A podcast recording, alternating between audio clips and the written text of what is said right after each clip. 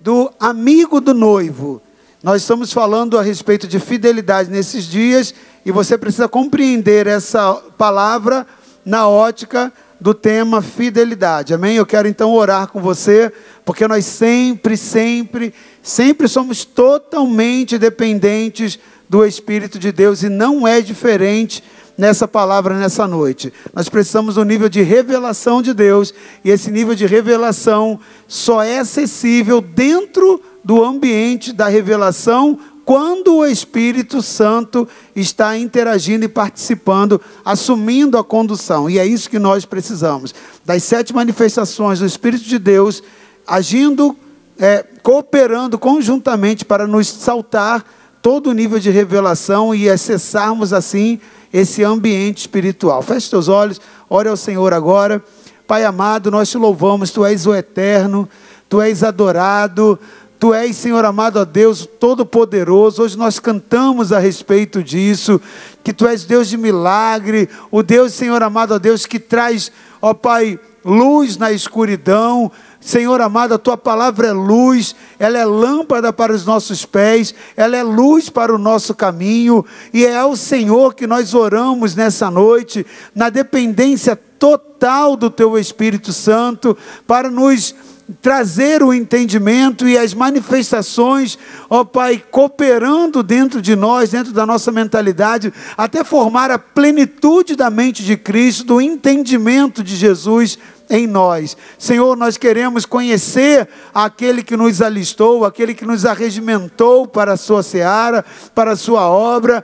E, Senhor amado, ó Deus, nós queremos entrar no nível da intimidade, não somente conhecê-lo, mas conhecê-lo em intimidade. E nós sabemos que só o teu Espírito Santo é capaz de promover isso, Senhor. Nós queremos mergulhar no Espírito, nós queremos desfrutar do Espírito, nós queremos, Senhor amado, absorver do Espírito revelação, conhecimento, ó Deus, mas queremos, Senhor, sair do aspecto do nível da alma, queremos entrar, Senhor amado, penetrar na profundidade dessa relação, desse relacionamento, e sabemos que só o Teu Espírito pode promover isso, ó Deus, numa, na vida de uma pessoa, de uma igreja, de uma comunidade, nós abrimos o nosso coração no entendimento de que se não for o Espírito, nós só teremos a letra, e a tua palavra diz que a letra mata, e o que vivifica é o Espírito, por isso, Espírito Santo de Deus, nós não queremos uma liturgia religiosa,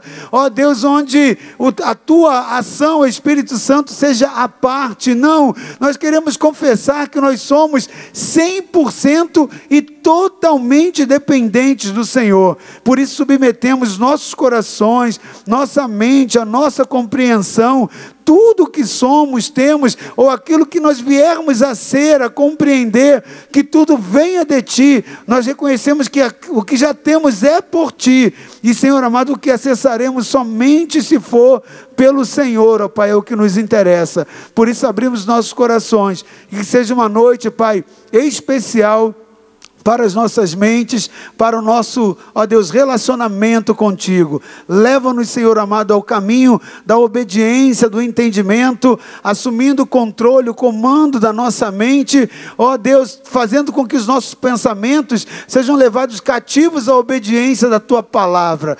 Muito obrigado e forma em nós, ó Deus, o caráter daquele, Senhor amado, que reina em nós, daqueles a qual nós pertencemos e levamos o nome impresso nas nas nossas vidas. Seja assim para a honra e a glória do nome do teu filho Jesus, ó Pai. Amém, amém, amém. Glória a Deus.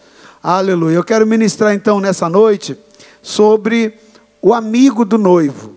E eu quero fazer isso dentro do contexto, Senhor, do, do contexto, querido, de continuidade daquilo que nós temos é, falado. Nós vamos ler o texto de João 3, versículo 29 e versículo 30. E enquanto você procura, vai estar projetado aí na tela também. Na semana passada, nós ministramos uma palavra a respeito da fidelidade na vida do crente, ensinando a igreja sobre uma verdade espiritual imutável, ou seja, um princípio espiritual. Porque fidelidade nada mais é do que um princípio espiritual. e que está interligado com os atributos, um dos atributos mais fortes de Deus, fidelidade. Deus é fiel em tudo o que faz, em tudo aquilo que ele diz. Então eu quero que você leia comigo João 3, versículo 29 e 30. São palavras de João Batista. Ele diz assim: aquele que tem a esposa, em outras traduções, a maioria delas vai estar, aquele que tem a noiva, é o esposo, ou seja, é o noivo. Mas o amigo do noivo, que ele assiste e o ouve, alegra-se muito com a voz do noivo. Assim, pois, já essa, já essa minha alegria está cumprida. É necessário que ele cresça e que eu diminua. Querido, como nós falamos, semana passada nós abrangemos sobre o princípio da fidelidade. E querido, por que, que fidelidade é tão importante para Deus? Você já aprendeu na semana que passou que toda base de relacionamento entre duas pessoas Todo relacionamento é construído na confiança que fica estabelecida nesse relacionamento. E confiança, ela é estabelecida, ela é construída na medida que um lado experimenta no outro lado o quanto aquela pessoa é fiel. Fiel em quê? Naquilo que ela fala, naquilo que ela faz, naquilo que ela se compromete, naquilo que ela se propõe a fazer para o outro. Então, relacionar-se com uma outra pessoa, você consegue ver o perfil de confiabilidade daquela pessoa à medida que aquela pessoa corresponde à expectativa de confiança que você deposita nela. Então, confiança não é algo que você dorme né, e acorda decidido a confiar em alguém, simplesmente por confiar. Não. Né? Ninguém olha para outra pessoa também e diz: olha, a partir de hoje eu vou declarar, vou considerar que o fulano é fiel. Não, não é assim. Né? A confiança, ele é um sentimento interno, também construído a partir das provas da fidelidade que aquela pessoa demonstra nas suas atitudes, nas suas ações. Então, a partir do momento que você relaciona com uma pessoa, e aquela pessoa corresponde àquilo que é acordado, àquilo que é firmado, àquilo que ela diz e verbaliza ser e acreditar e defende com as ações, ou seja, não é simplesmente o discurso de um jeito, prática de outro jeito. Não, a pessoa tem um alinhamento entre o discurso e entre a prática. Então você não tem surpresa em relação àquela pessoa. Você sabe que aquele é o caráter da pessoa, aquela é a forma da pessoa. Então você passa a confiar na pessoa com quem você se relaciona a partir né, das impressões do quanto aquela pessoa agiu com fidelidade tanto nas palavras, nas atitudes, quanto nos valores que ela acredita, prega e defende. Então, amado, por isso fidelidade é tão importante para Deus. E por isso que é um dos atributos mais importantes dele. E um dos mais importantes para aquele que assume a obra dele e aquele que leva o nome dele. A fidelidade é algo extremamente importante no caráter de um crente. Então, querido, quando você acessa essa compreensão, consegue enxergar algumas coisas dentro do Evangelho de uma forma muito clara e de uma forma muito mais lúcida e transparente. Na semana passada, dentre alguns textos que nós lemos, nós também lemos o texto lá de Mateus, lá entre os, entre os versículos 25 e 46. Nós não vamos ler hoje, mas eu estou te lembrando porque esse texto tem conexão com aquilo que nós vamos falar hoje. Né? Porque nesse texto, Jesus ele conta a parábola para os seus discípulos, falando a respeito da fidelidade na, na mordomia, na administração dos talentos que o, aquele senhor da parábola tinha confiado a cada um uma quantidade de talentos de acordo com a sua capacidade. A um deu dois, a outro deu cinco, a outro deu oito, a outro deu dez, cada um de acordo com a sua fidelidade. E nesse texto, nessa parábola, ele diz que, eh, que aquele Senhor, né, que é uma analogia falando sobre Jesus, né, todo esse texto é um texto que mostra uma analogia entre o reino físico, entre uma parábola daquilo que né, seria um conto, um fato acontecido aqui na terra, a semelhança semelhança daquilo que seria um comparativo com as regiões celestiais, com aquilo que opera nas regiões celestiais. Então, naquela forma de Jesus apresentar sobre a mordomia, ele diz que aquele senhor vai e distribui talentos a cada um de acordo com a sua capacidade e com aquela parábola, Jesus estava falando, ensinando aos, aos discípulos a respeito da mordomia da administração dos talentos, da administração daquilo que Deus, né, através daquele Senhor relatado ali, estava confiando nas mãos daqueles servos que pegaram aqueles talentos para serem administrados. E o interessante que o texto ele termina dizendo que aquele senhor vem cobrar o que ele tinha colocado na mão de cada um. E quando ele distribui cada um daqueles talentos, na, na, quando ele vai cobrar, ele sempre tinha uma expectativa já claramente informada desde o momento que ele deu o dom em cada um, o talento na mão de cada um. Ele esperava, a expectativa dele era multiplicação. É que aquilo crescesse é que aquilo multiplicasse. Essa é a característica. Deus sempre vai ter uma expectativa do que aquilo que ele entregou na sua mão seja multiplicado. Agora, olha que interessante. Quando ele vai cobrar, cada um trazia perante ele o resultado e dizendo, né, nesse texto que nós lemos e falamos semana passada, que estavam apresentando. Aquele que tinha dois apresentou quatro aquele que tinha quatro apresentou oito, aquele que tinha, né, cada um que tinha recebido algo tinha multiplicado.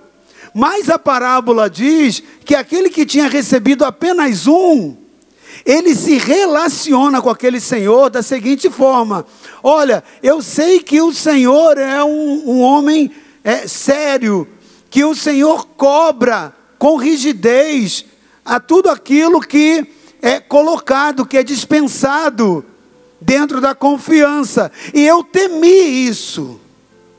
Aquele servo está dizendo: Olha, eu temi, eu sou um cara que tem temor. Então, com medo de perder, preocupado com isso, eu guardei o talento que foi me confiado, mas aqui está de volta esse talento. Ele não foi perdido, ele está entregue de volta.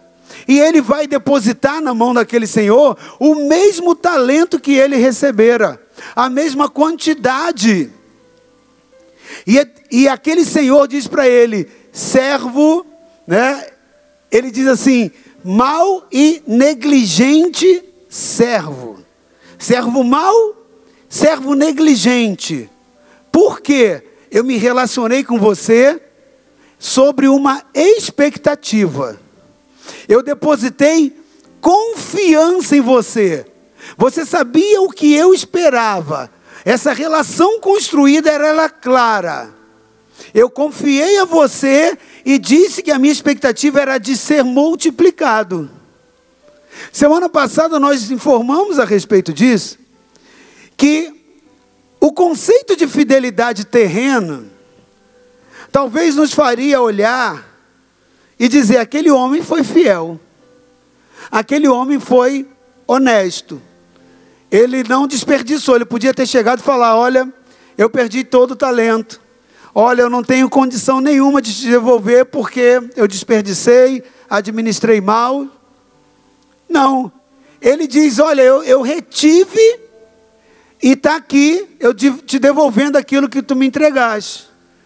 e ele recebe uma sentença: você é mau, administrador, você é negligente, você é infiel naquilo que eu gerei de expectativa, claramente acordado entre nós. E essas palavras, querido, elas deixam muito claro que havia uma expectativa por parte daquele senhor naquele relacionamento. Essa expectativa era clara, essa expectativa era transparente, mas ela ficou frustrada por uma das partes que se relacionava, que no caso foi aquele senhor. Aquele senhor confiou aquela missão na mão daquele servo, e ele foi infiel naquela missão. Querido, há um, ato, há um outro fato bem interessante que eu também quero destacar, e na semana passada não destaquei. Mas, quando você lê todo o capítulo de Mateus 25, Jesus começa falando a respeito de uma parábola indicando o discernimento do tempo dele, onde ele viria para buscar a sua noiva, e ele explica contextualizando ali com uma outra parábola antes dessa parábola, no mesmo capítulo, onde ele começa a falar a respeito de dez virgens, onde cinco delas eram prudentes e cinco eram nécias. E Jesus explica a respeito disso e faz toda a ilustração de que o noivo viria, a noiva não saberia a que horas isso aconteceria. E logo na sequência, Jesus entra nessa outra parábola, e muitas pessoas pensam que isso fosse dois assuntos totalmente desconexos. Não, não era desconexo. Porque o primeiro Jesus fala sobre o casamento, faz uma analogia da, das bodas, onde ele é o noivo e onde a igreja é a sua noiva, e a igreja precisaria estar preparada com óleo ela deveria estar o tempo todo vigilante, sóbria. Mas quando Jesus entra logo na parábola sequencial, falando a respeito da administração dos talentos, Jesus estava puxando o entendimento deles a respeito da confiança que ele deposita no amigo do noivo. O amigo do noivo que recebe, dentre algumas atribuições, aquela de administrar a confiança que foi depositada nas suas mãos. As parábolas não eram desconexas entre si, pelo contrário, elas tinham ligações totais. Porque Jesus estava naquele momento especificando aos seus discípulos que eles eram esse amigo do noivo que tinha uma missão que tinha uma responsabilidade confiada, tal qual aquele que recebera o talento, onde cada um foi confiado na medida da sua capacidade, mas a expectativa era igual a todos. Multiplique aquilo que veio para a sua mão.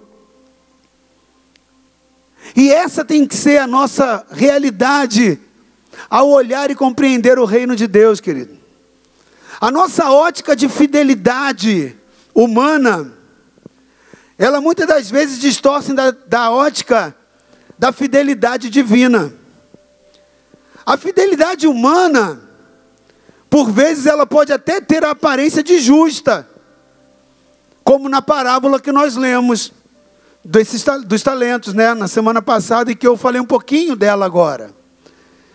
Ali, aquele homem que vai apresentar o seu, a devolução do seu talento, para muitas pessoas no conceito de fidelidade, a pessoa pode dizer, mas ele foi fiel, ele não usou, ele não usou levianamente, ele não sonegou, ele não roubou, ele não gastou absolutamente, ele devolveu, ele só não conseguiu retribuir com o talento multiplicado.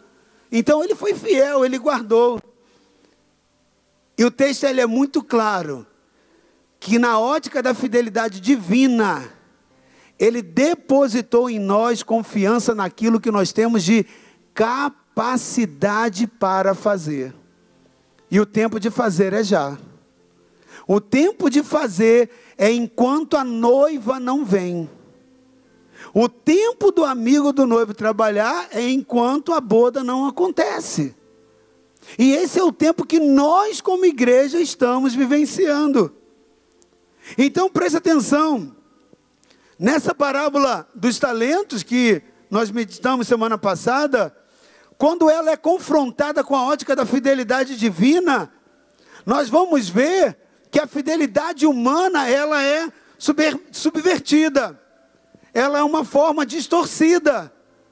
Por quê? Porque Deus vai além, Deus sonda o coração. Deus não sonda só a sua atitude na fidelidade, Ele sonda a sua motivação, a motivação do seu coração, Ele sonda a sua mente, Ele sonda as suas intenções, e Ele deixa isso claro na palavra dEle, e ninguém oculta nada dos olhos de Deus.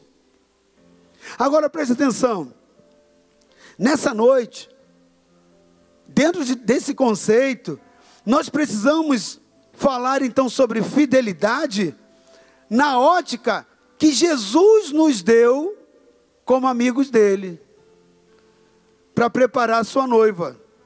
Assim como aqueles que receberam os talentos nas suas mãos para multiplicar, ele também nos deu uma missão aqui como igreja, para nós alcançarmos, e nós precisamos refletir a respeito disso, porque a volta de Jesus está muito próxima. E cada um de nós, individualmente, somos aqueles dispenseiros ao qual foi dado a multiplicação do talento. Aquilo que Deus colocou potencialmente na sua mão para você fazer, e a expectativa do fruto que Ele tem sobre aquilo que Ele confiou, quando te capacitou, te dotou de tantas coisas, te cercou de tantas possibilidades. Tudo isso que você tem, não é para você gastar absolutamente, mas também não é para você enterrar, para você guardar. Fidelidade está em você ser fiel, legítimo, correspondente à expectativa que ele criou em você. Eu quero te dizer algo, antes de avançar. Preste atenção. Deus nunca vai cobrar nada de você que Ele não tenha te capacitado. Nada. Não tenha medo disso. Ah, Deus vai me cobrar o que eu nunca fiz porque eu não sabia, porque eu não, não, não tinha essa capacidade. Nunca. Mas naquilo que Ele já te falou, naquilo que Ele já te ensinou, naquilo que você já conhece, ao que muito for dado, muito será exigido. Então nós seremos exigidos por Ele. E nós precisamos nos encontrar fiéis, querido, diante dele. Então eu quero desenvolver essa palavra nessa noite sobre esse conceito, sobre esse, esse, essa compreensão. Essa palavra, no texto que nós lemos lá de João 3, 29 e 30, que nós iniciamos o texto, é, aquele que tem o noivo, a noiva é o noivo, mas o amigo do noivo que ele assiste e ouve, alegre-se muito com a voz do noivo. Assim, pois, já o meu gozo está cumprido. É necessário que ele cresça e que eu diminua. Essas palavras, elas foram ditas pelo profeta João Batista, sendo uma referência na sua missão, na missão que ele tinha como precursor de Jesus. João Batista tinha uma missão clara que foi revelado pelo Espírito a ele. Desde criança ele foi cheio do Espírito, lá no ventre de Isabel, ele recebeu do Espírito. Quando Isabel encontra com Maria, ela traz uma canção, ela traz um cântico, e João Batista, ele vem dentro desse mistério, vem dentro dessa unção, claramente revelada por Deus, e ele plenamente consciente do que Deus tinha de chamado específico na vida dele. Ele sabia que ele não era o Messias, ele fala sobre isso. Não, eu não sou o Messias. O que é o Messias, ele vem depois de mim. Eu não sou digno nem de desatar as sandálias dos seus pés. Mas eu sou aquele né, que vem como a voz que clama no deserto para preparar o caminho do Senhor, para dizer que as pessoas precisam endireitar as suas veredas. Eu sou esse, eu tenho essa missão, eu sei qual é o meu chamado, eu sei qual é o meu propósito, e eu estou dentro dele. Eu não quero ser aquele entrar no lugar do Messias, não. E se ele vier, pode seguir. João Batista incentiva os seus discípulos a seguir o Messias, porque ele diz: Eu não sou o noivo. É por isso que João Batista começa a dizer: Não sou eu, não tente expectativa em mim, eu sou o amigo do noivo. E é isso que ele fala nesse texto, lá no, no versículo 29. Eu sou o amigo do noivo. Eu sou aquele que está fazendo tudo, porque é necessário que ele cresça e que eu diminua. E ele diz né, que quem tem a noiva não é o amigo do noivo, é o noivo. Ele sabia somente qual era a sua missão e ele queria ser fiel, fiel à missão que o noivo lhe confiou, a missão que o pai do noivo tinha atribuído a ele. Então, querido, a sua tarefa nessa missão, confiada a Ele, era de preparar o caminho do Senhor. Nós usamos como base de, essa declaração do texto, né, que João Batista fala, porque ela biblicamente e historicamente é a melhor referência que se aplica à missão do amigo do noivo. Nos tempos antigos, era costumeiramente é, uma forma de se relacionar onde o noivo não conhecia a noiva pessoalmente. Por isso que você vê que quando Abraão quis uma esposa para Isaac, ele chama Eliezer, ou Eliezer, né, o seu servo, que ele tinha tanta expectativa que ele queria deixar como herdeiro. Né? É, era uma pessoa que foi introduzida, deixou de ser servo para ser como família, tratado como familiar. Mas ali, Deus vai lá e pega né, naquela relação e dá uma instrução, à medida da cultura que Abraão vivia, onde ele manda o seu servo ir lá procurar uma esposa dentre a família dos seus pais. E assim Eliezer faz, Eliezer faz. Agora preste atenção. Nos tempos antigos, os noivos eles não, não conheciam a noiva pessoalmente. E essa prática, ainda que possa parecer meia estranha para a nossa cultura, mas ela até hoje, em pequenas localidades, são conservadas, por mais estranho que possa parecer. Não mais em Israel, não mais nos grandes, né, nos grandes centros, mas alguns povoados ainda costumam se relacionar dessa forma, como lá na antiguidade. Agora, não haviam contratos pré-nupciais, como hoje em dia nós temos na nossa cultura ocidental. O contato pessoal entre o noivo e a noiva era praticamente considerado imoral. Havia um contrato pré-nupcial entre as famílias, mas ele não era estabelecido entre o noivo e a noiva pessoalmente. No sentido de pessoalidade, não, não existia esse contato presencial. O noivo muitas das vezes não conhecia a noiva, quem escolhia era o pai da noiva, o pai do noivo, perdão, que escolhia a noiva para o seu filho. E isso tem uma analogia com aquilo que Jesus apresentou no Evangelho, dizendo sobre o Pai, preparando a noiva, preparando a igreja para o Filho, para Cristo, para que houvesse a boa do casamento entre Cristo e a sua noiva. Agora, olha que interessante: o contato pessoal entre o noivo e a noiva era praticamente considerado imoral, e por isso a cultura respeitava aquilo. O casal só manteria o contato, deles, muitas das vezes na noite de núpcias, na semana nupcial, que eles manteriam contato pessoal. E o contato íntimo, né, principalmente, somente na noite de núpcia. Querido, como aquele costume Preste atenção, porque é importante você compreender isso.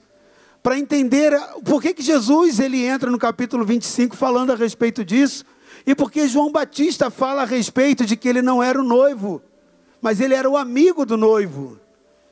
É importante você compreender, você igreja dessa atualidade, você igreja que está agora antecedendo o arrebatamento, você mordomo de Cristo, que ele disse: Olha, você não é mais servo, não, você já é amigo.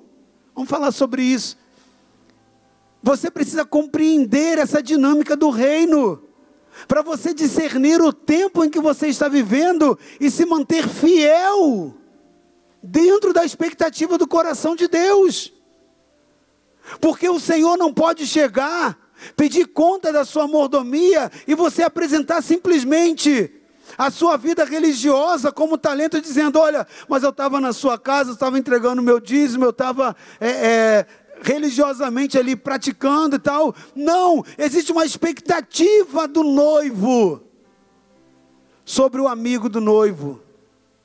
Existe uma expectativa daquele que entregou na sua mão potenciais para você multiplicar, para você formatar, para você fazer com que haja o nascer da noiva, a formação dessa noiva. Então, querido, preste atenção. Como aquele costume ele era conhecido, ele era um hábito é, cultivado na cultura de Israel. E também era um hábito cultivado por várias outras culturas, várias outras civilizações, vários outros povos tinham esse, esse mesmo costume de o amigo da noiva ser separado, ser escolhido para poder trabalhar a relação daquele noivo. Outros povos também faziam isso, além né, do, dos judeus, como os egípcios, os babilônios, os assírios. Então era algo que era um costume. E como era um costume comum para os israelitas naquela época, Jesus começa a usar essa linguagem ilustrativa para que ficasse compreensível para eles qual era a expectativa de Jesus sobre os seus discípulos como amigos dele. Preste atenção, e João Batista então também faz uma referência fazendo essa analogia e dizendo que era o amigo do noivo, para que ficasse compreensível para todos. Por quê? Porque era uma cultura da época, fácil de ser compreendida. Era costumes nos dias de João Batista, o noivo ou o pai do noivo elencar um amigo, ou mais de um amigo que fosse, para ter esse contato com a, sua, com a noiva, representando aquele noivo. Então o noivo, para não se surpreender naquele casamento, o noivo, para não se surpreender naquele relacionamento, ele separava uma ou mais pessoas para duas missões importantes nesse contexto. A primeira era preparar o casamento. Ele tinha que preparar tudo em relação à questão do casamento. E a segunda era preparar sua noiva para aquele grande dia. Então essa é, essas eram as atribuições, eram as expectativas que eram lançadas sobre o amigo do noivo. Então o papel principal a ser desenvolvido pelo amigo do noivo era preparar a noiva do seu melhor amigo para o casamento.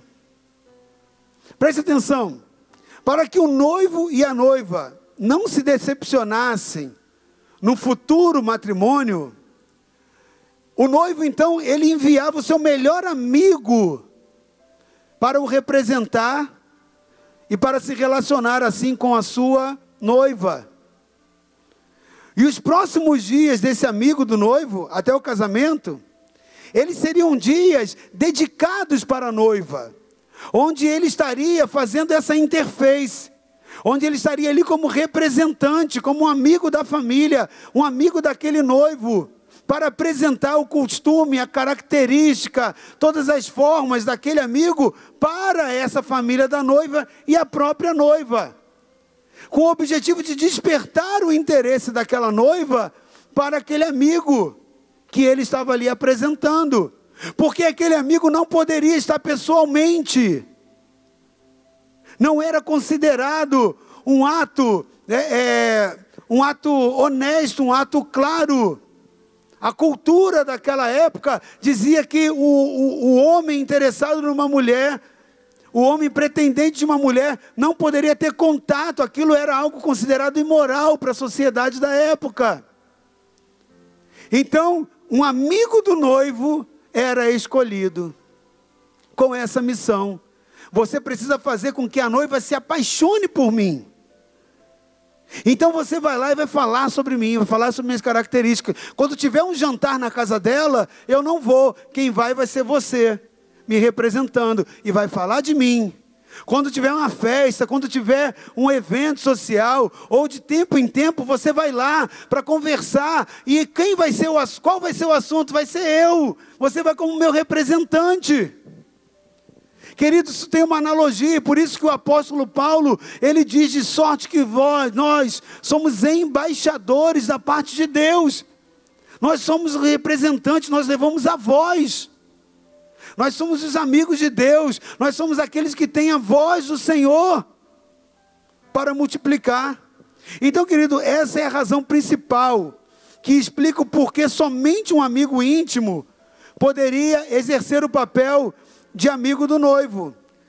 Porque a sua missão exigia atributos muito pessoais e muito rigorosos para esse critério.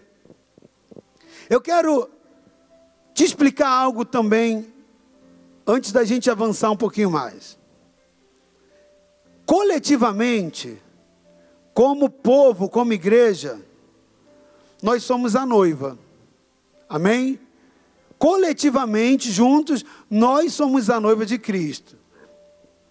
Agora, a partir da performance do chamado individual, individualmente, você representa o amigo do noivo.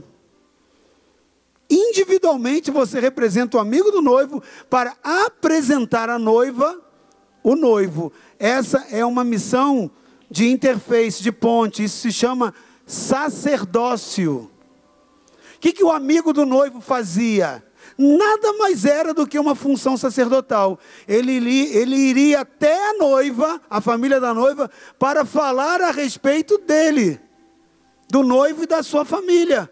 Então ele era um representante. O que é isso? A figura sacerdotal. Então, coletivamente, todos nós somos a noiva de Cristo, somos a igreja. A igreja é a noiva de Cristo. Mas individual, no trato individual do noivo para com você, você é o amigo, você é amiga do noivo. E quando você comparece diante de Deus, você vai sim, né? Toda a igreja comparece, mas você vê que a igreja ela não presta conta quando você entra lá em Apocalipse, lá no capítulo 20, entre 20 e 22, você vê a igreja se apresentando diante de Deus, diante do trono, ok? E você vê ali que cada um é arguído por Deus na sua individualidade. Então nós nos apresentamos como igreja aqui na terra para Cristo. Mas a respeito daquilo que ele vai nos cobrar, é uma cobrança individual e não é coletiva. Cada um dando parte da sua mordomia, correspondendo à sua fidelidade, cada um sendo chamado como um amigo do noivo, em detrimento da confiança estabelecida pelo noivo para com a missão dele junto à sua noiva. Presta atenção, querido. Olha que interessante. Lá em João 15, 15, se puder projetar aí, é importante esse texto. João 15, 15, olha o que Jesus disse. Eu já não vos chama, não chamarei servos, porque o servo não sabe o que faz o seu senhor, mas tenho-vos chamados vos chamado amigos, porque tudo quanto ouvi de meu Pai vos tenho feito conhecer. Jesus deixa claro para os seus discípulos a relação que nós temos o evangelho que eu estou confiando a vocês, o id que eu estou proclamando, para que vocês possam ir no meu nome, é uma relação não de servidão, não de escravidão. Vocês já foram comprados e agora vocês já foram alforriados, vocês são livres.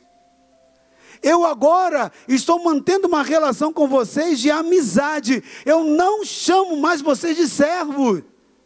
Vocês conhecem aquilo que o Pai me confiou e eu estou confiando a vocês. Note que é uma relação de confiança.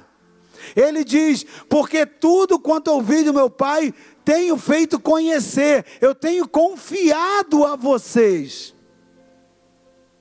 Então, Jesus vai ali e se relaciona, dizendo para os discípulos: Nós estamos construindo uma base de relacionamento, e nesse relacionamento, o que nos une nesse relacionamento é confiança estabelecida numa amizade. Eu tenho uma igreja, ela é minha noiva, e vocês são meus amigos nessa expectativa. Vocês são os amigos do noivo. Vocês são os amigos, e João Batista fala a respeito disso, consolidando.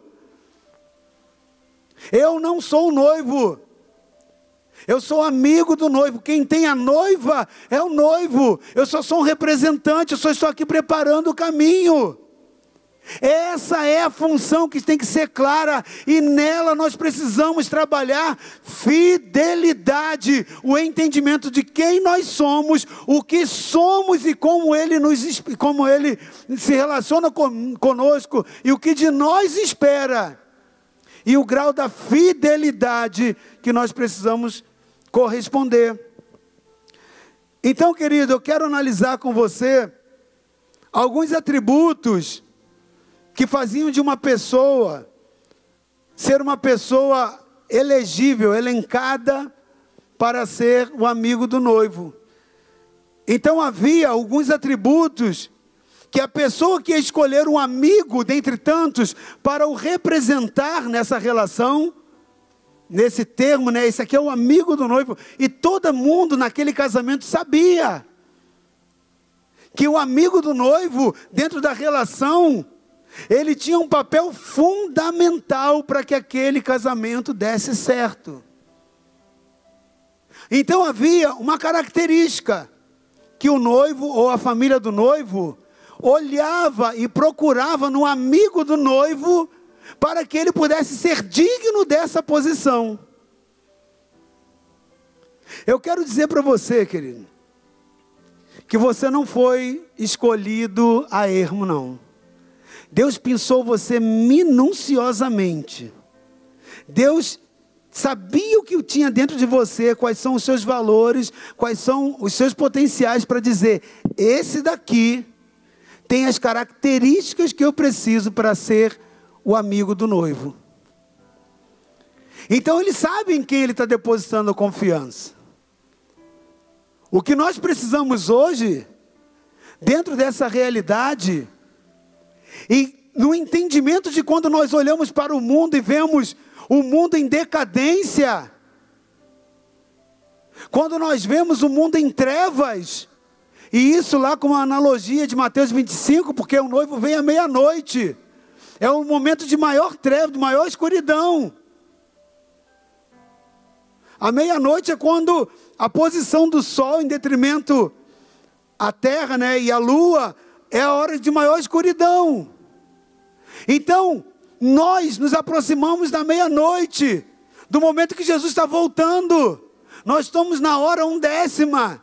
Ou seja, só falta é, é a próxima, o próximo andar do ponteiro, nós batemos meia-noite. Todos os sinais da volta de Jesus estão claros e evidentes. E Ele nos considera como seus amigos para formar essa noiva. Nós não podemos chegar diante dele e dizer: Senhor, o Senhor me deu um talento e eu o escondi, mas está aqui. Nós não podemos, querido, porque nós ouviremos: você foi um servo mau e negligente. Então há algumas características do amigo do noivo para ser escolhido como tal, e foram elas que Deus olhou em você. E são elas que você precisa preservar na sua relação de amizade com Ele. Porque a sua mentalidade, se até hoje é de que você é servo, de que você é escravo, você ainda não atingiu a posição de amigo do noivo. E hoje ele quer, nessa aliança, nessa ceia, entrar em aliança com você na condição de amizade. E você vai entender isso quando o próprio apóstolo Paulo explica a respeito disso. Mas eu quero falar então agora sobre essas características, sobre esses atributos para ser um amigo do noivo. Primeiro, o amigo do noivo precisava de ser íntimo do noivo. Então, intimidade com o noivo é o primeiro atributo que era olhado para que uma pessoa fosse escolhida como tal. O amigo do noivo precisava conhecer o noivo. O amigo do noivo precisava conhecer as características, precisava conhecer as preferências do noivo. Ele precisava conhecer o noivo de uma forma mais íntima, o que ele gosta, como que ele faz, a forma como ele pensa, as qualidades deles, as manias que esse noivo tem. Por quê? Porque a noiva não ia ter contato com ele, pessoal. Tudo que a noiva viesse a ouvir e a conhecer, seria a partir do amigo do noivo. Querido, preste atenção e faça uma analogia com Jesus e a confiança que ele nos deu. Jesus não está fisicamente aqui preparando a sua noiva. Ele te escolheu como amigo. Só você pode comunicar para as pessoas que te cercam que você vê que ele chamou e separou como amigo da noiva. Só você pode comunicar qual é o gosto de Jesus, o que, que ele faz, o que, que ele não concorda, o que, que ele faria em tal situação, o que ele não faria, o que ele ama, o que ele detesta, o que ele aprova, o que ele aborrece as qualidades que ele tem, os atributos dele. Somos nós que comunicamos o Evangelho. Somos nós que alcançamos. Porque Jesus não está fisicamente. Nós, como amigos do noivo, é que fazemos isso. É, somos nós que estamos preparando essa noiva. Então, o amigo do noivo precisava ter um ponto e precisa ter um ponto essencial: conhecer muito bem o noivo, conhecer a intimidade do noivo, conhecer a, a, a forma do noivo pensar conhecer as palavras do noivo, porque a única forma dele encantar, dele fazer essa noiva se apaixonar por uma pessoa que não viu, que não conhece, seria a partir das palavras que precisariam soar verdadeiras e muito corretas dentro da característica real daquele noivo. Então ele precisava conhecer de forma íntima o que, que o noivo gosta, o que ele mais gosta de comer, né? o que, que ele mais é, é, defende como valor. Ele ia explicar. Olha, o fulano é assim, ele gosta de tal coisa. Olha, ele não gosta de tal lugar. Ele não gosta desse tipo de, de, de ação, de atividade. Ou seja, o amigo do noivo deveria ser aquele que iria comunicar para a noiva a forma e o procedimento da intimidade do noivo. E isso em várias ocasiões, como eu lhe disse. Se havia uma festa na família da noiva, se havia um evento, se havia alguma coisa, era ele que estava lá mas não no seu nome, ele estava sempre representando a relação entre as duas famílias, entre aquele noivo e aquela noiva. E para isso, ele deveria conhecer muito bem o noivo. Ele deveria conhecer muito bem os valores daquele noivo, no seu caráter, no seu procedimento, nos seus gostos, na sua cultura também. Querido, Analisa agora a tua vida individualmente, diante desse atributo indispensável como amigo do noivo escolhido. Você é o amigo do noivo individualmente, como falei, coletivamente você é a igreja, mas individualmente nessa relação entre a igreja e o noivo, você é o amigo do noivo. Então analise você como amigo do noivo. Você conhece ao noivo intimamente e tão bem, a ponto de ser fiel em revelar aqueles a quem ele te enviou para formar a sua noiva, a ponto de informar aquilo que ele realmente é, a ponto de você conseguir transmitir para as pessoas, né, para essa noiva, o que ele realmente pensa, a ponto de dizer o que ele realmente decidiria em algumas situações. A tua intimidade com o noivo é uma intimidade de amigo tão sintonizada e tão fina, a ponto de você o revelar como ele realmente é? Ou será que falta intimidade entre você e o noivo para que você realmente seja fiel àquilo que ele te confiou? Você conhece tão bem a palavra do noivo? Qual é o valor que você dá para a palavra dele? A ponto de quando você for questionado, fala: não, é isso. A palavra dele diz isso. O que ele pensa é isso, porque eu conheço o noivo, porque eu sou íntimo dele, porque eu tenho profundidade nessa relação para saber que ele falou isso, ele disse isso. Você é amigo do noivo, você conhece bem a palavra do noivo, você conhece bem o coração do noivo, você sente como ele sente, você sabe o que o coração dele sente, você sabe quais são os pensamentos dele, você é íntimo a ponto de conseguir partilhar dos pensamentos, da forma como ele pensa. O que ele tem construído, formatado na sua forma de pensar. Você conhece os pensamentos dele, a forma dele em agir, para que não seja infiel naquilo que você está ensinando a respeito dele, comunicando a respeito dele. Você não pode ser infiel, você não pode ser fraudulento em revelar a verdadeira face e o caráter dele. Não, você precisa ser fiel. E para ser fiel, em revelar aquilo que ele realmente é, aquilo que ele realmente fala, você precisa conhecê-lo em intimidade. Então, esse é o primeiro atributo para que o amigo de um noivo fosse escolhido.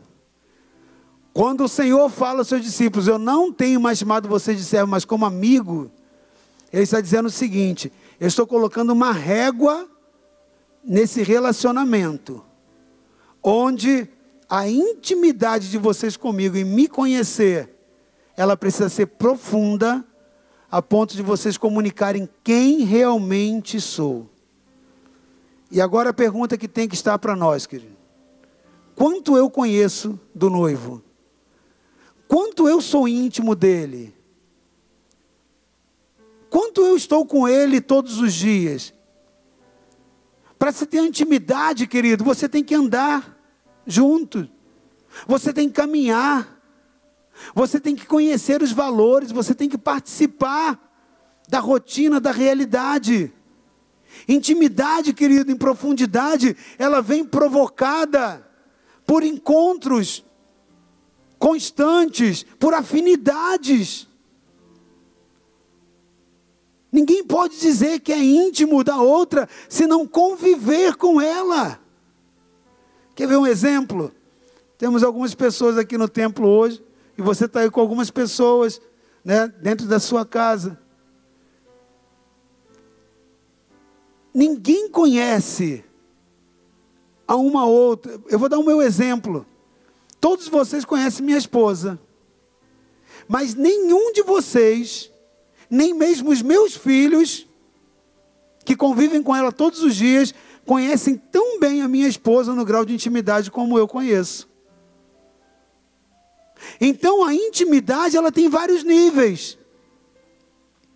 E quando uma pessoa era chamada, separada para ser o amigo do noivo, é porque ele tinha atingido um nível de entendimento, de conhecimento tão grande, tão forte, que ele poderia estar preparado totalmente para revelar a pessoa dele, a pessoa do noivo, à noiva a quem ele foi enviado.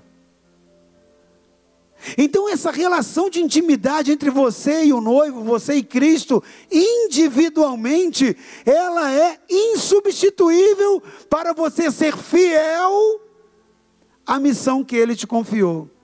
Porque senão você não consegue ser fiel a ela. Na ótica humana, as pessoas podem olhar para você e dizer: olha, ele é fiel, ele vai à igreja, ele volta. Mas na ótica de, de, de Cristo, não. Você precisa conhecê-lo em intimidade e ser fiel em tudo aquilo que você transmite em detrimento a ele. Então nós podemos ver que por mais que ele nos considere aptos, nós ainda precisamos nos esmerar muito mais nessa intimidade. O segundo atributo de um amigo do noivo é que ele deveria ser a pessoa da confiança do noivo ele deveria ter a confiança do noivo. Além de intimidade, o amigo do noivo ele precisava gozar de muita confiança. Porque o noivo ele só enviaria um amigo ou uma amiga que ele tivesse certeza que cumpriria a missão que foi designada para ele. Nem todo amigo estaria apto para desempenhar esse papel. Portanto, o escolhido, na verdade, ele gozava de um privilégio muito grande. E é assim também na nossa relação para com Cristo, querido. Eu estou fazendo uma analogia entre a cultura que Jesus falou, que João Batista também confirmou, porque Jesus deu exemplos que eram aplicáveis àquela cultura para que as coisas fossem entendidas por eles. Ele usava parábolas com coisas que eram aplicáveis dentro da cultura. Então preste atenção. O noivo só enviava alguém que ele tivesse certeza que era confiável para cumprir a missão. E nem todo amigo estaria apto para isso. Quando Jesus diz para nós, como discípulos: Eu não tenho mais chamado vocês de servos, mas como amigos. Vocês são amigos do noivo. Eu sou aquele que vem buscar minha noiva. Ele deixou isso claro muito tempo. Ele termina lá em Mateus 28 dizendo isso. Preste atenção, querido. Nem todo amigo estaria apto para desempenhar esse papel. Mas quando ele olhou para nós, ele disse: Você está apto. Eu estou te formando. Eu estou trabalhando em você. Esse tempo para que você chegue ao status de sair de um nível de servidão nessa relação comigo e se posicione sacerdotalmente como meu amigo. Querido, a missão do amigo do noivo exigia fidelidade, porque ele deveria comunicar os anseios do noivo e não os anseios pessoais. Ele precisava ser confiável, e ser confiável é uma característica extremamente importante numa relação. E a confiança, ela é percebida nas atitudes. A confiança, ela é percebida nas, nas decisões tomadas por uma pessoa. Baseada no ideal, numa ideologia de caráter do que ela acredita e defende. Preste atenção, querido. Você precisa analisar a tua vida nessa noite diante desse atributo indispensável de um amigo do noivo, escolhido pelo, por Deus.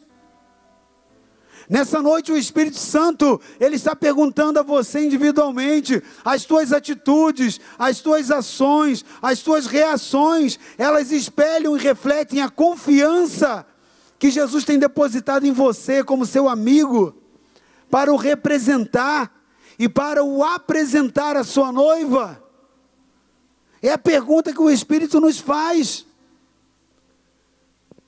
O amigo do noivo, querido, ele precisava ser obediente a um código de ética, no qual ele deveria representar ao noivo e comunicar àquela noiva o que era importante para o noivo, e não os anseios pessoais dele e as vontades pessoais desse amigo do noivo escolhido. Não. Essas coisas tinham que ser separadas. Eu posso até, como amigo do noivo, pensar uma coisa. Eu poderia até fazer dessa forma, mas ele não faz assim. Ele não pensa como eu penso. Ele pensa dessa, dessa, dessa forma. Então o amigo do noivo precisava ser confiável, transmitindo aquilo que realmente era um seio e vontade pessoal do noivo, de quem ele recebera confiança. E por isso ele deveria ter como atributo o próximo e fundamental atributo, que é fidelidade. Além de confiável, ele precisaria ser fiel ao noivo. Ele precisaria ser fiel ao noivo. E eu quero dizer para você que, se você pensa que a função do amigo do noivo era somente de preparar a noiva para o casamento, você se engana, não é não. Ela é muito mais que isso. O amigo do noivo, ele possuía uma tarefa que é considerada uma das mais difíceis. Gerar na noiva paixão pelo noivo. Aí você pode pensar, mas por que mais difícil? Querido, imagine se você se casar com uma pessoa que você nunca viu na vida. Ou talvez você só tenha visto uma vez Imagina você amar uma pessoa que você nunca ao menos conversou com ela. O amigo do noivo ele tinha que gerar no coração de ambos esse interesse. Ele tinha que gerar no coração da noiva o interesse pelo noivo e no coração do noivo ele tinha que gerar interesse pela noiva. Então o amigo não podia enganar o noivo, fazendo acreditar que a noiva estava apaixonada por ele. Era ele que levava as mensagens do noivo para a noiva. Agora, imagina se aquele amigo inventasse alguma moda, imagina que ele falasse algo que não fosse verdadeiro, algo que não era realmente vindo do noivo, falasse besteira, ou prometesse coisa que o noivo não prometeu. O amigo do noivo, ele precisava ser fiel na retransmissão das mensagens do noivo para a noiva. Então, fidelidade era algo importantíssimo nessa relação. Por isso que você tem aprendido a respeito de fidelidade nesses dias. Há uma expectativa. O mundo, querido, está na eminência da volta de Jesus buscando a sua noiva. Ah, como o amigo do noivo deposita em nós expectativa. E como a fidelidade é um atributo indispensável para isso, querido.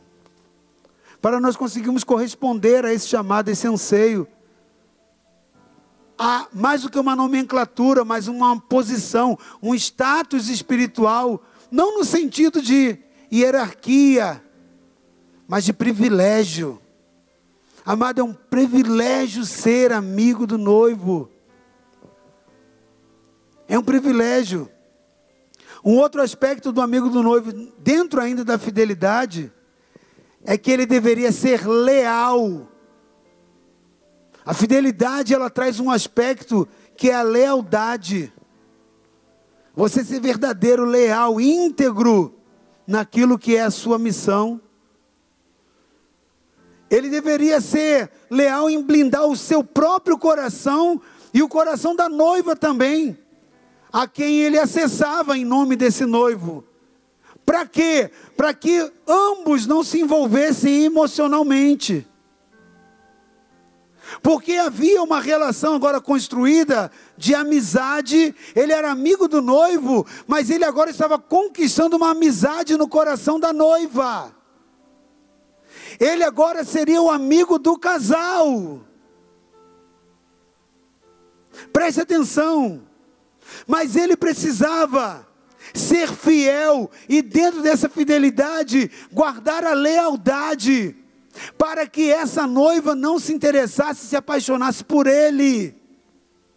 Ele não deveria trazer para ele. É por isso que algumas pessoas não compreendem a declaração seguinte que João Batista fala, dizendo: é necessário que ele cresça e que eu diminua. João Batista estava dizendo: eu não quero atrair a atenção de vocês a mim.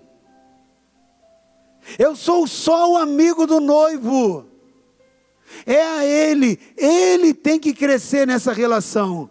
Eu preciso diminuir. A minha condição nessa relação, ela é clara. É fazer com que o noivo se apaixone pela noiva e a noiva se apaixone pelo noivo. Então o amigo do noivo não podia se esquecer de algo muito importante. A noiva não era dele. A noiva pertence ao noivo. E é isso que João Batista diz ali no texto. Aquele que tem a noiva é o noivo. João 3,29 fica muito clara essa relação. Aquele que tem o esposo é a esposa, aquele que tem o noivo é a noiva, e vice-versa. É assim, é um para o outro qualquer situação de trazer a noiva, a admiração da noiva para si, seria infidelidade. Porque o que, que é infidelidade? É você entrar, né, não estou dizendo no contexto conjugal, é você entrar numa, como terceiro numa intimidade que você não é chamado para ela, que não tem espaço para você. Então, esse aspecto do amigo do noivo, de fidelidade, é que ele deveria ter o seu coração blindado. A noiva pertence ao noivo. Quem tem a esposa é o esposo. Mas o amigo do esposo que lhe assiste e o ouve, alegra-se muito com a voz do esposo. A alegria está em ouvir aquilo que o esposo traz e compartilhar aquilo que ele falou. A alegria do amigo do noivo tem que se ouvir a voz do noivo e retransmitir com fidelidade para a noiva, fazendo com que ela se desperte nesse interesse pelo noivo. Mas não roubar para si a cena. O amigo do noivo, ainda que ele é considerado amigo, mas ele tem que ter um coração de serviçal, de servo, de mordomo, de cooperador. Nada mais e nada menos que isso. Ele precisa entender que ele está cooperando com o noivo, que ele está servindo ao noivo. Ainda que a amizade estabelecida nessa relação, mas ele está o servindo. Quando eu trabalho pelo noivo, quando eu faço ações pelo noivo, eu estou servindo a esse noivo. Eu estou cooperando com esse relacionamento. Então ele não poderia permitir, em hipótese alguma, que a noiva se apaixonasse por ele. Muito menos ele poderia se apoderar da noiva. Ela não é dele, mas do noivo. João Batista deixa isso muito claro. E nós, como amigos do noivo, na individualidade, precisamos aprender isso, querido. Nós precisamos olhar para dentro da nossa vida, no contexto individual, na nossa missão de formar discípulos, a partir da mentalidade de amigo do noivo. E nós precisamos analisar então, diante desse atributo indispensável que é a fidelidade ao amigo do noivo, escolhido como tal, e ouvirmos aquilo que o Espírito nessa noite nos pergunta. Em relação ao chamado que ele nos deu, individualmente como amigo do noivo, nós temos sido fiéis Você tem sido fiel no chamado que Ele te fez e naquilo que Ele te confiou. Você tem sido fiel em conectar a noiva ao noivo e vice-versa? Ou nessa relação, você tem atraído para você a atenção da noiva? Muitas das vezes isso é sutil, e principalmente aqueles que exercem uma posição de liderança no reino de Deus um chamado dentre os cinco ministérios no reino de Deus. Você precisa entender que aquilo que Ele te dotou de capacidade, a influência que Ele te possibilitou para que você tivesse, é para o representar na qualidade de amigo dele, e não de trazer a noiva para você. Trazer e atrair a atenção dela para você, trazer e atrair o coração dela para você é infidelidade. Então o Espírito nos pergunta se nós temos sido fiel no chamado que Ele nos fez, que Ele nos confiou. Como que você trata a noiva? Trata com possessão? É a tua igreja, é a tua célula, é o teu ministério? Ou ele pertence ao Senhor? ao amigo, ao noivo. O teu ministério traz a atenção e a admiração das pessoas para você, e você aceita isso? Ou você transfere tudo para Cristo, fazendo com que a glória seja para Ele? O teu dom, o teu talento, o teu ministério, o teu esforço, foi capacidade que Ele deu, foi o talento que Ele entregou na sua mão como amigo do noivo, para atrair a noiva a ele. Olha, é linda a música, mas ela não é minha, ela é do noivo. Olha, você pregou tão bem, que bom, mas não vem de mim.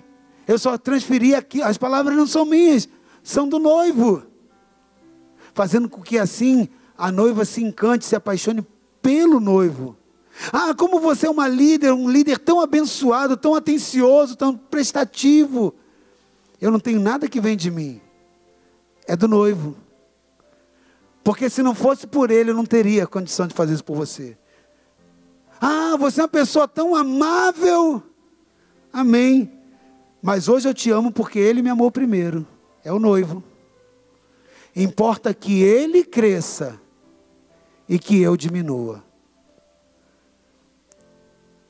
Essa é a mentalidade, versículo 30. É necessário que ele cresça e que eu diminua. Querido, eu quero terminar essa palavra lendo o texto que nós lemos e falamos lá no início, João 15, 15. Mas agora eu quero acrescentar também o 16. Semana passada nós lemos o João 15, 15. Hoje eu quero ler João 15, 15 e 16. Já não vos chamarei servos, porque o servo não sabe o que faz o seu senhor, mas tenho-vos chamado amigos, porque tudo quanto ouvi de meu Pai vos tenho feito conhecer. Agora o 16. Não me escolhestes vós a mim, eu vos escolhi a vós, como amigos do noivo, querido. Você foi escolhido como amigo do noivo. Para quê? Eu vos nomeei. Você é amigo do noivo. Para que vades e deis frutos. Olha a expectativa do noivo. Você precisa dar frutos, você precisa multiplicar a semente que eu entreguei na sua mão. Eu te escolhi, eu te escolhi, eu te nomeei, para que você vá e dê frutos, e o vosso fruto permaneça, a fim de tudo quanto em meu nome pedides ao Pai, Ele vos conceda. Volta ali no versículo 15 de novo já não já não vos chamarei servos, tenho-vos chamado amigos.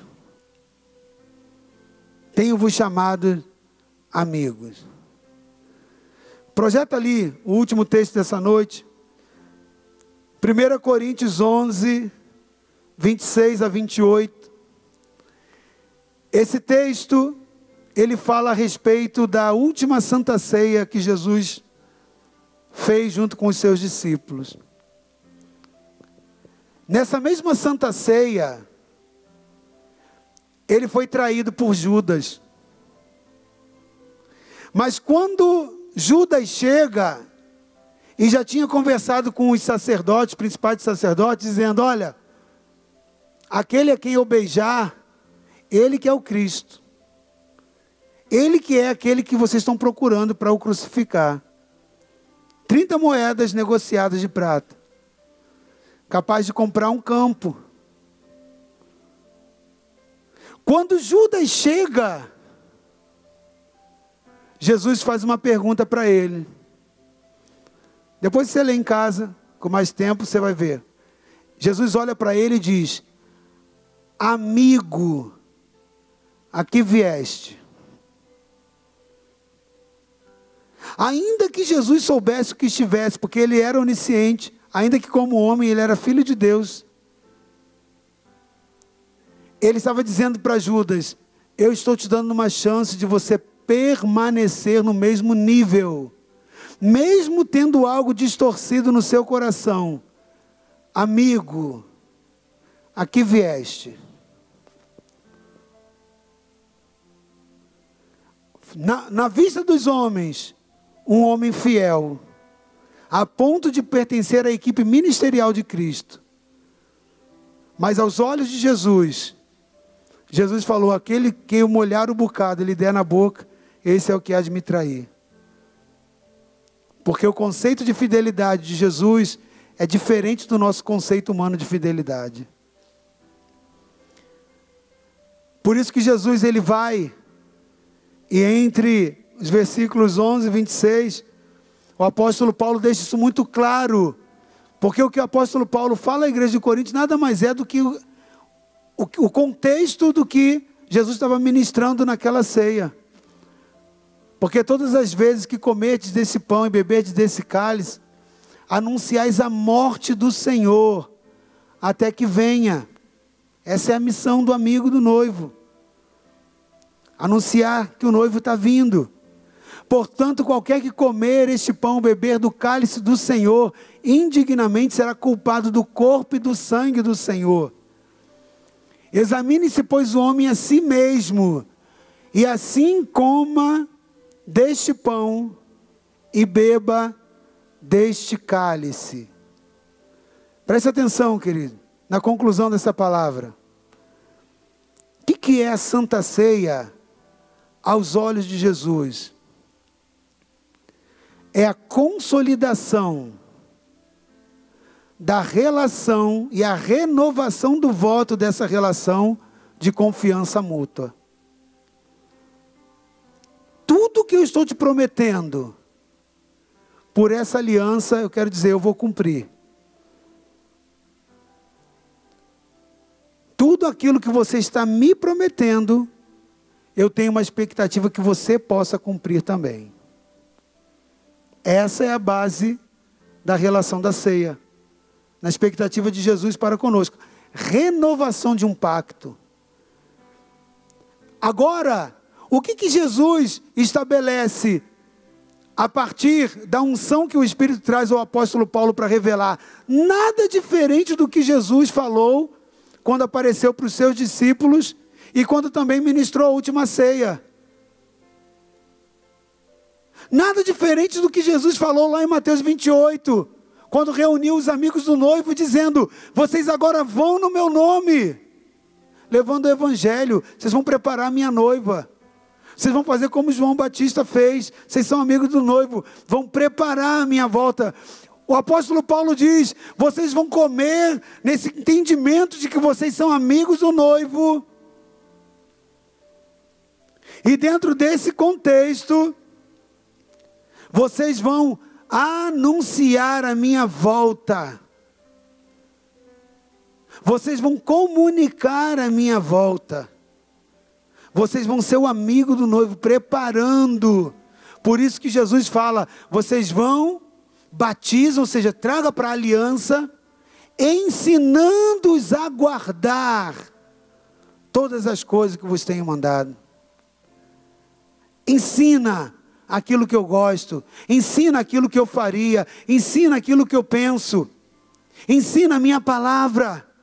Você é o amigo do noivo. Eu não tenho mais te chamado de servo, eu tenho te chamado de amigo. Eu tenho uma expectativa.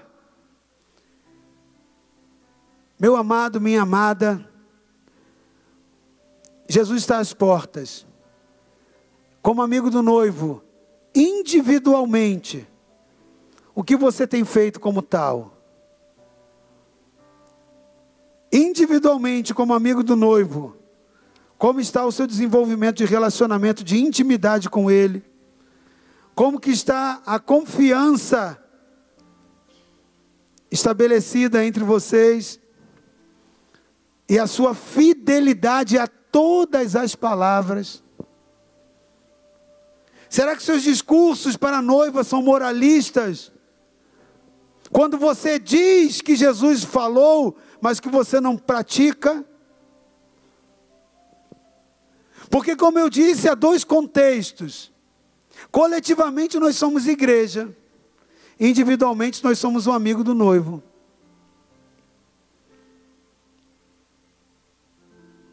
Então, uma expectativa do noivo quanto nós no conceito de igreja, mas individualmente, há uma expectativa do noivo naquilo que ele nos datou e nos capacitou como individualmente como amigos do noivo fidelidade. Fidelidade ao noivo. A Santa Ceia é a renovação do seu compromisso e do compromisso de Deus com você, através do sangue de Jesus. Onde ele diz: Seja fiel, porque eu vou ser fiel até o fim. A renovação de um pacto de fidelidade entre o noivo e o amigo do noivo